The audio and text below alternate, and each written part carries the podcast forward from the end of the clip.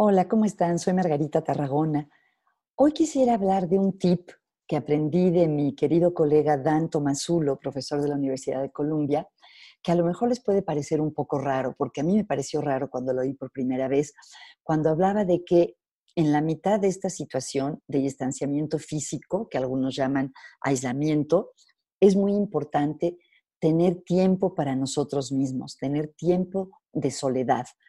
a lo mejor se oye muy raro porque justamente se habla también de que uno de los problemas que puede surgir es que la gente se sienta muy sola.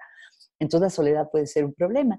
pero todo en, su medida o hay un justo medio para todo. Aún en medio de este momento en el que estamos aislados del mundo exterior,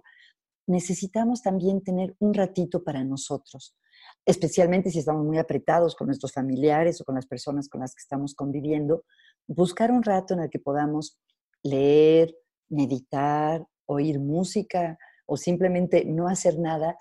pero poder reflexionar, pensar estando solos. A lo mejor esto no se les había ocurrido, a mí tampoco, pero un ratito, unos 10 o 15 minutos al día de soledad, pueden recargarnos las baterías para después estar mejor con las otras personas con las que convivimos.